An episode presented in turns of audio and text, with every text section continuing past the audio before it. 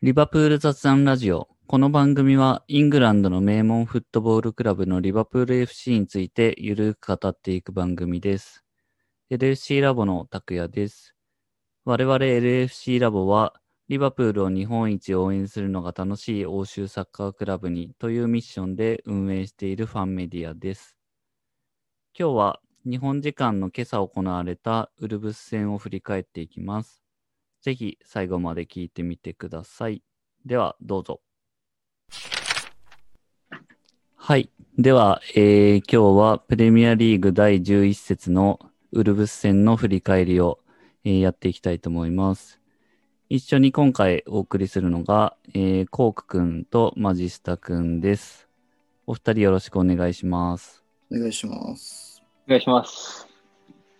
えー結果は4-0で快勝ということでしたが、まあ、この試合なんといっても、アンフィールドに久々にファンが戻ってきたっていうところで、2000人っていう数ですけど、それを感じさせない、すごい熱量がありましたね。えりすぐりの2000人、選ばれた2000人っていうのもあると思いますけど、うん。うんそれでもあの2000人で、あの雰囲気を作り上げられるのはやっぱりすごいなっていうのは、月並みな感想ですけどあります。すごいですよね。あの、最初に練習で入ってくるところとかも映像出てましたけど、もうあそこから雰囲気が良くて、うん。もうあの時点でちょっと泣きそうになったけど。そうですね。叫んで飛び跳ねてしてるっていう姿がちょっとうるってきてしまいましたよね。うん。あと、ユールデマ・オーク・アロンも普通に、うん音だけ聞くと、全然、なんか、何万人っているんじゃないかっていう、うん。あれはすごいっすね、本当に。さすがアンフィールドのファンだなっていう感じでしたね。すごい。これから本当にまた感染者が増えないで、できれば、うん。徐々に増えていってくれるとうん嬉しい。うん。確かに。そうですね。なんか、で、いいプレーがあった後に拍手があったりとか、うん。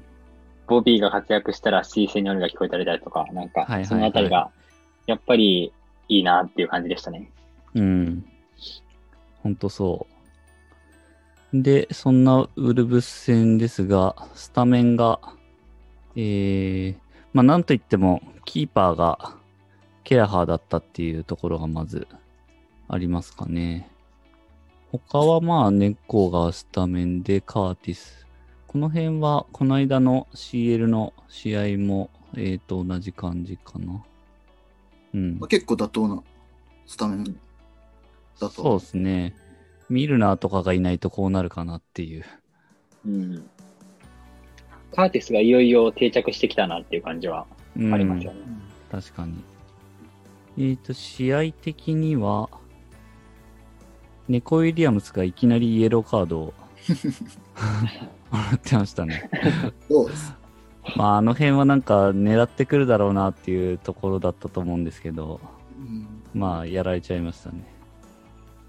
やっぱり、その、若いんで、まだ判断の部分に荒さがあるのは仕方ないと思うんですけど、うん。若い選手って、若くして試合に出られる選手って、大体フィジカル能力がめっちゃ高いうん。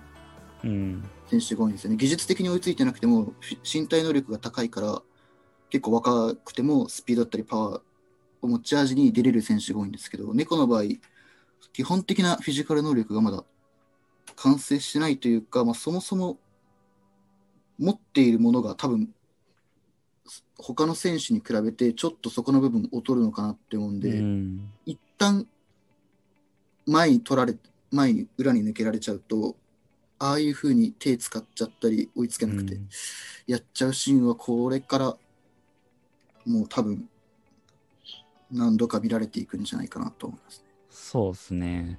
すでにもう何度か見てる気もするし。まあでも成長していってほしいし、まあその辺、ヘンダーソンがすごいなんかもうフォローしてんなっていう。近くにいて、っていうのはありましたよね。そうですね。なんか猫は応援したくなるような選手ですよね。そうそうそうん。う。で、まあ結構基本リバプールペースだったと思いますが、えーまあ、なかなかシュートまでいけなかった展開の中、1点目が24分に、えー、とヘンダーソンのロングボールから、サラが、うん。えーゴール。まあ、コーディがちょっとミスして、そこをさらってっていうとこですね。あれはコーディに感謝したい ところではあるんですけど、それでもこう、なんて言うんだろう。裏にそのまま走り続けたっていうのはやっぱりサラのうん。あの、あのシーン良かったところだし、まあ、あの体勢から逆のファーサイドに向かって強いシュートを打てるっていうのはやっぱり、あのクラスの選手だからできたゴールだったと思うんで、うん。波の選手だったら多分コーディのミスがあっても、あのシュート打てたかって言われたら微妙だったと思うし、確かに。うん コーディのミスだから素直に喜べないっていう自分もちょっと。あましたね確かに確かに。でもヘンダーソンのフィードもやっぱりこの試合よく効いていたと思っていて、うん。あのシュートチャンス自体もヘンダーソンは他の選手が1本とか2本しかシュートチャンス作れていないのに対して、ヘンダーソンだけ6本1人でシュートチャンスを今日は作れていたので、うん。ヘンダーソンからのフィードは効いていたなっていう感じでしたね。他にも何本か、うん。あの、同じような長いパスあったと思うし、えっと、まあ、後で出るジニのゴールも、うん、えっと、ヘンダーソンからですよね。うん。そうですね。ヘンダーソンはかなり効いてたと思いますね。まあ、アンカーはヘンダーソンとワイナルでもどっちうなんん。か取られると思うんですけど、個人的にヘンダーソンの方が深い位置から長いボールを蹴れるっていう点で、うん。まあ、個人的にはヘンダーソンの方がアンカーで見たい気はします。まあ、一長一短というか、まあ、ファビーニョがベストだけど、ヘンダーソンかワイナルで向かって言ったら、まあ、この二人にはそれぞれアンカーで使った時の持ち味があると思うんうん。けど、まあ、そのウイングの裏抜けとかとの相性とかを考えたら、攻撃面でヘンダーソンの方がいいのかなっていう気はしてます。うん。この試合に関しては基本はジニーの方がやってましたかね。多分そう、多分まあ入れ替わったりとかしてたかなとは思うけど。結構流動的なんで、うんそこまあその辺の組み合わせとかまたケイタも戻ってきたりするとそうですね。うん。いろいろパターンも増えてくるのかなっていうとこですよね。その後前半は、えー、あれかな ?VAR の場面。これが、えーっと、ハーフタイム入るちょっと前ぐらいですよね。44分ぐらい。そうです。はい。これはまた、なんか最初見たときは、ああ、やっちゃったみたいなうん感じが、まあ正直あったけど、うんあの VAR の映像を見ると、当たってないみたいな。引っ込めてるってなりましたもんね。る。あの体勢でなんか人は足を引っ込められるのか。あの勢いで。そもそもす。にあるボールをオーバーヘッドでクリアしようっていう選択をするのが、まず身体能力がとんでもない証拠。うん。そこの後引っ込められるのもそうだ。まああれは、えっ、と、取り消しで。まあ、あれも結構目の前にサポーターがいたっていうのも、うん。もう多分迷わず PK を選択してたし、多分それは VR の判断とかじゃなくて主審、すぐに PK だって判断したじゃないですか。多分それをまあひっくり返すというか、なんて言うんだろう。いや違うでしょみたいなことを言ってくれるあのサポーター目の前にいたのは結構、うん。カーティスのクリアが短くなって、うん逆にあれ多分マネ、ああいう感じなくて突っ込んでなかったら多分そのままコーディに拾われて、多分二次攻撃を受けてたと思う、うん。あれはあれで、マネが無理にでもカバーに入ったのは、まあ、結果論ですけど、良かったのかな。うん。そうですね。マティプが面白い動きしてたのはその前。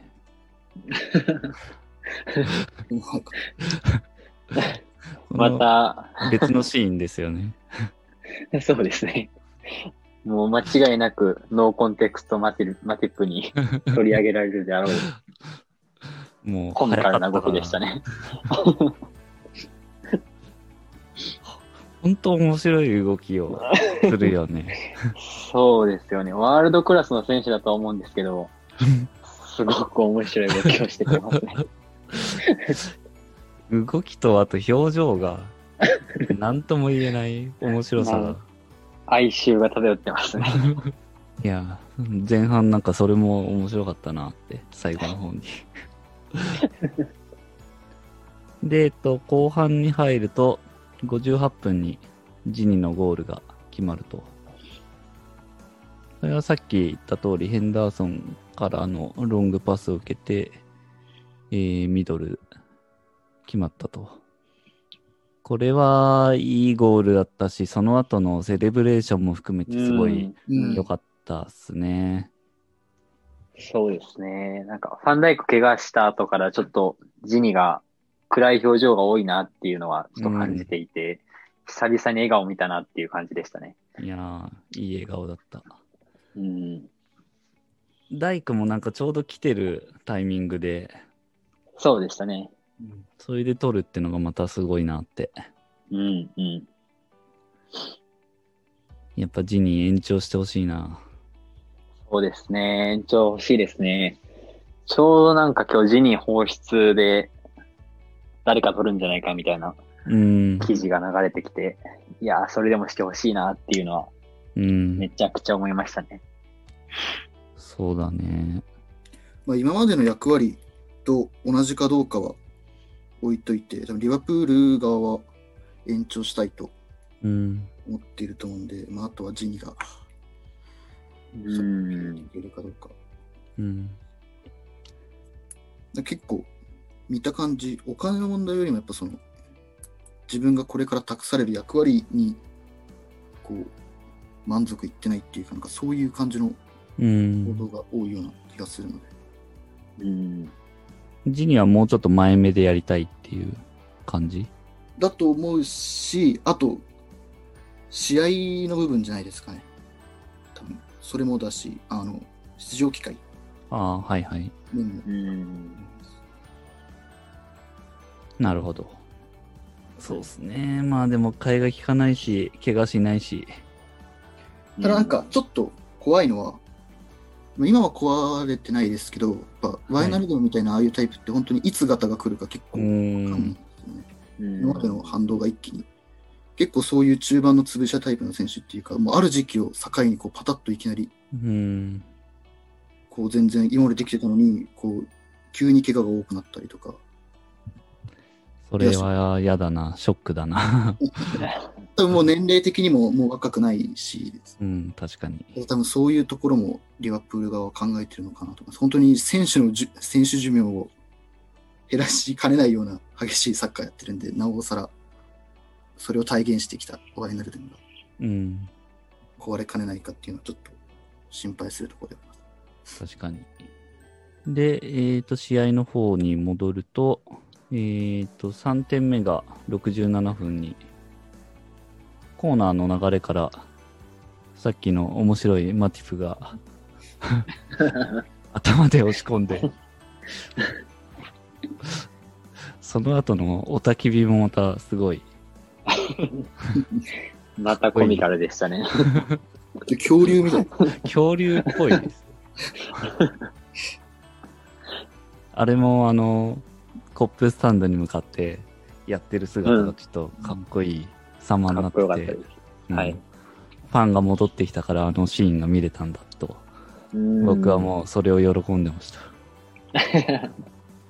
で、えっ、と、4点目が、あれか、アレクサンダー・アーノルドが、えっ、と、途中交代で入って、割とその、すぐ後、かな？でしたね。10分ぐらい後、うん。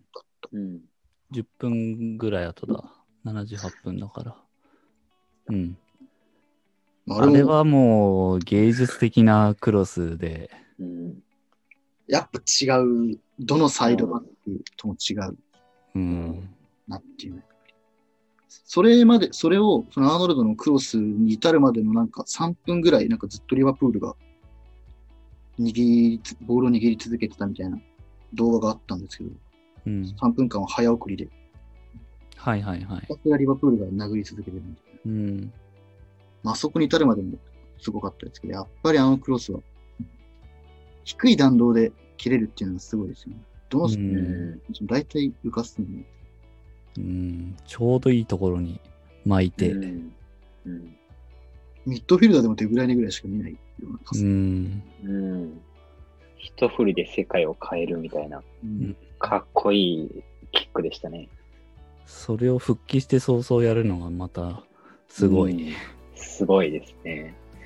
やっぱアーノルドが戻ってくると、チームの攻撃の幅がうんだいぶ変わってくると思うので、うん。これからも楽しみですね。そうっすね。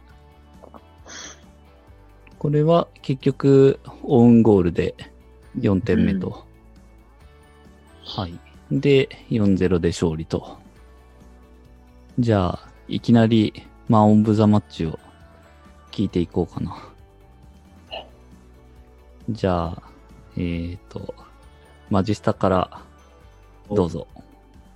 今日難しいですよね、これ。いや、これ難しい。多分、僕分かれるんじゃないかな。うん。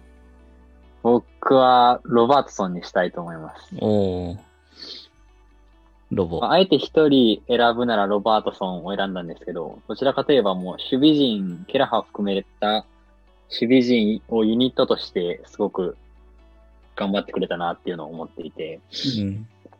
ウルーズのトラオレとかネトとか、はいはいはいすごいドリブラー、ドリブラー相手に、まあ、ロボが食らいついて、猫もイエローもらいつつも頑張って食らいついてっていうので、ウルブズの個の力を止めてくれたのはとてもありがたかったなって思っています。うん。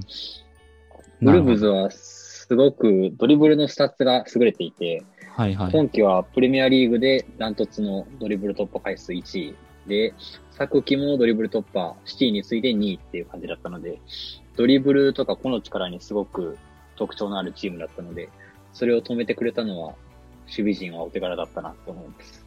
うん。ロボも確かにすごい良かったっすよね。これ、うろ覚えで、もし違ったら申し訳ないんですけど、確か、アーセナルがウルブスとの試合で、あの、スカイだかのドリブル数、その試合のドリブルのスタッツで、上位3人がウルブスの選手で、4番目がアーセナルの2回っていう、チームトータルの2回みたいなデータが出てて、それをあったね。グーナーが自虐とかしたりしてます。それくらいアーセナルが全体で2回しかやれてないのに、うん。なるほど。トラオレはやっぱり怖かったですね。うん。迫力が。うん。で、前半ロバートソンのサイドにいて、頑張ってロバートソンが防いでるなって感じだったんですけど、うん。後半ちょっと猫を狙われ始めたあたりから、あれこれちょっとやばいぞと思い始めてきて、うん。それでも猫頑張ってくれましたね。うん。じゃあ、マジスタがロバートソンで、コークはどうでしょあの、試合後に公式が挙げた4人が、サラ、ジン、ヘンド、ロボの4人なんで、うはいはい。まあ、あの、まあ僕も今日の試合、まあ、昨日か、昨日の試合は本当に、なんて言うんだろう、出た選手が全員それぞれのポジションでそれぞれのタイミングで役割を果たしていたうん。と思うし、良かったので、一人挙げるのはすごく難しいから、あえてこの公式挙げた4人以外で誰かなって、おー一人挙げるの誰かなって考えたときに、あ、マネをおーまあね。うん思いました。はい。PK のタイミングの、あその試合が始まった直後から左サイドでえげつないドリブル突破して、やっぱり、なんて言うんだろう、違いを見せてたし、PK の時も、あの足引っ込められるのは、すごい。あれ印象的だし、2点目のワイナルドゥムのゴールの時も、結構マネがうん引きつけて、ワイナルドゥムの時間だったり、スペースなりを、こう、生んであげてたんですよ、ね。多分あれがなかったら、あそこまで綺麗なゴールを多分打てなかったと思うんで、シュート。うんで、最後、まあ、結果的にオウンゴールになっちゃいましたけど、まあ、ちゃんと、まあ、サラもだけど、走り込んでゴールを演出してるし、うん。あれ走ってなかったらオウンゴールも誘発できてなかったと思うので。うん、確かに。なんで、まあ、あえてこの4人以外から誰か挙げるってなった時に、マネを選びました。なるほど。うん。僕はですね、えっ、と、ファンですね。ああ、ちょっとずるいです。と、と言いたいところなんですけど、まあそれは冗談で、えまあ本当はファンを選びたいところですけど、えっ、と、ファン以外だと、えー、ヘンドですね。うん。ああ、やっぱり。まあ、さっきも言った通り、結構猫のところのフォローと、あとこの試合すごいこう、セカンドボールの回収が、うん。ダーソン神がかってたなっていううん。ところで、その辺もだいぶチームを助けてたと思うし、あとは、あの、まあ、えっ、と、得点にもつながってるロングボールうん、という、そのプレー面のところは、えっ、と、もちろんなんですけど、やっぱこの試合、その、まあ、何度も言ってる通り、ファンが戻ってきたっていうところに対して、めちゃくちゃ選手たち、モチベーション高い感じだったと思うんですけど、う。うんん。まあ、そこをこう、チームうまくまとめて、なんかそのテンションを、そのパフォーマンスに、うんえっ、と、うんつなげたっていうのは、もう多分キャプテンの手柄というか、功績かなと思うので、この4-0っていう結果は、もうキャプテンの結果かなっていうところで、えっ、と、僕は選びたいなと思いましたね。テンションが上がりすぎても良くない。うん。マネとか結構テンションが上がりすぎるといきなり試合開始に追いすぎて、深追いしてファールしてイエローもらっちゃうみたいな試合が、まあ、何度かあったりする。うん。そこをこううまく確かに持っていけたっていうのは、そうですね。いいいいキャプテンシーだったかなってうん。思いました。あとは、ケラハーはどうでした？すごいいい成分見せてましたけど、まあ、そうですね。今後、アリソン戻ってくるまでっていうところも含めて、まあ今後、そうですね、アリソンが戻ってくるまで、まあアドリアンとだったら、ケラハを優先していってもいいのかなとは。うん、うんでそしてそれが今シーズンずっと続けられるんだったら、まあ、アドリアンとの契約が今シーズンで切れるんで、うん、うん。アドリアンと延長するのか、それとも違う第2ゴールキーパーを探すのかっていうところになってくると思うんですけど、まあ、ケラハセカンドに固定してもいいのかなっていうふうに思います。うんまあ、この試合でケラハー使われたっていうことは、だいぶその可能性高いかなって、まあ、実際いいパフォーマンス見せてましたし、うんなんか全然プレミア初出場にと思とは思えない落ち着きでうんうん。すごいっすよね。こんなできたんだっていう。まあ、なんならうん、後ろにサポーターがいるっていうのは、まあ、メリットではあるけど、まあ、逆に捉えたら、まあ、プレッシャーにもなりかねない。うんし。かも久しぶりじゃないですか。その中であの落ち着きっていうのは。いやー、なんか楽しみな若手が出てくるとうんうんいいですね、試合見てて。嬉しいですね。うん。これだけ怪我人が出てても、猫が頑張ったり、カーティス頑張ったり、うん。ケラハだったりって、なんだかんだ乗り越えれてきてるのが、うん。チームの底力というか、うん。若手の活躍は嬉しいですね。うん。ファビーニもセンターバック頑張ってるし。うん。様になってきてますもんね。うん。なんか一回ちょっと怪しい場面が確か前半にあったけど、あの、はい飛び込んでかわされた。そう。かなんか狩りに行ってかわされて、ファビーニョあと印象的だったのが、あの、マネが足を引っ込めて PK にならなかったシーンで、あの、コーディにすごい笑いながら怒ったのが、はいはいはい。白い歯見して。プっぽさを。なんかマティップの面影があるなってちょっと勝手に思ってました。あの二人なんか結構いいコンビかもしれないって。そうですよね。で、えっと、次回が、えーっと、CL のミッティラン戦で水曜深夜。これはまあ、もう通過決めてるんで消化試合ってことだけど、ウェファ TV でも放送はあるんで、見どころは何ですかね。まあ、どういう選手を使ってくるかっていうところですかね、消化試合なんで。もともと確かこの試合って、デンマークのあれで入国制限だかがあうって、ん。私確か、ドイツのドルトムントのスタジアムでうん。やるみたいな話もあったんですけど、なんか特別措置でデンマークに行けるみたいなうん。感じになっうん。たので、まあでもそれでもやっぱ特別措置だから、消化試合っていうのもあって、人を、連れて行く人を選ぶ段階から、かなり変わってくるのかな。なるほど。確かに。うん。確か実際出る人も楽しみ。うん見られないような選手が見られると思う。に。うん。南野はチャンスをここでもらえるか。そうですね。南のオリーあたりですよね。オリギはちょっと最終テスト感がうん。あるかな。レジェンドなんで。レジェンド。リバプール有名ですから、レジェンド。うん。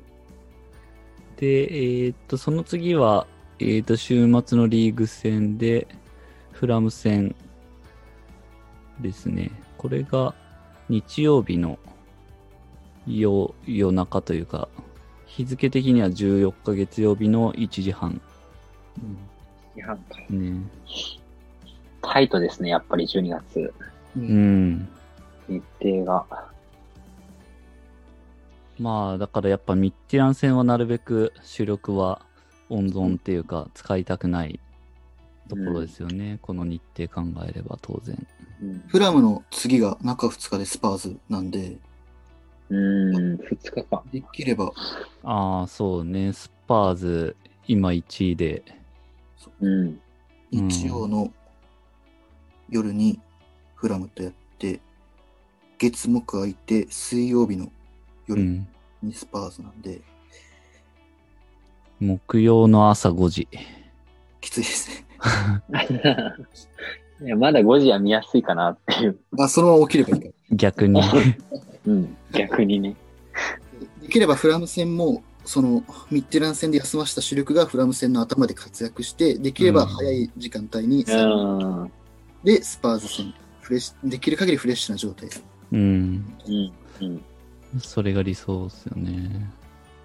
その後また土曜日の、えっ、と、9時半にクリスタルパレス戦があるっていう。これまたそうですよね。ここがまた、土曜日のランチタイムにうん、やるんだっていう。うん。うん。せめて夜ならまだうん。現地時間んだったんですけどいや、ほんと、トップが怪我には、怪我には気をつけてほしい。そううん。ちなみに、フラム、フラム派、フルハム派？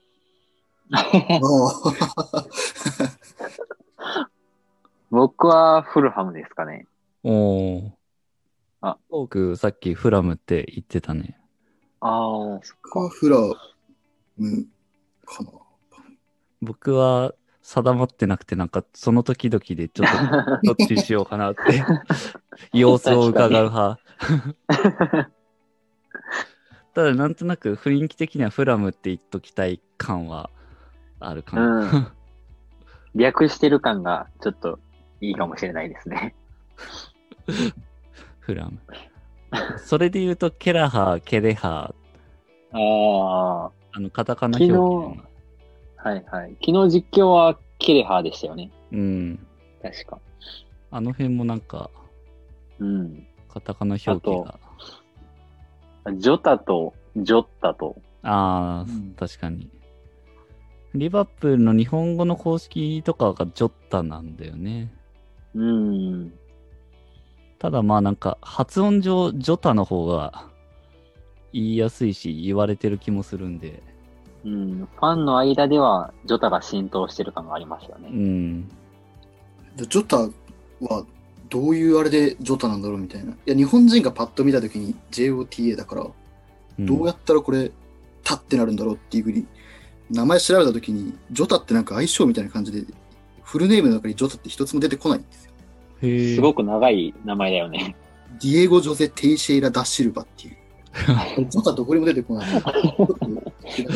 まだうん。調べられてないんですけど、いつか、どうやったらこれでジョタっていうふうになるんだろうっていう。なるほど。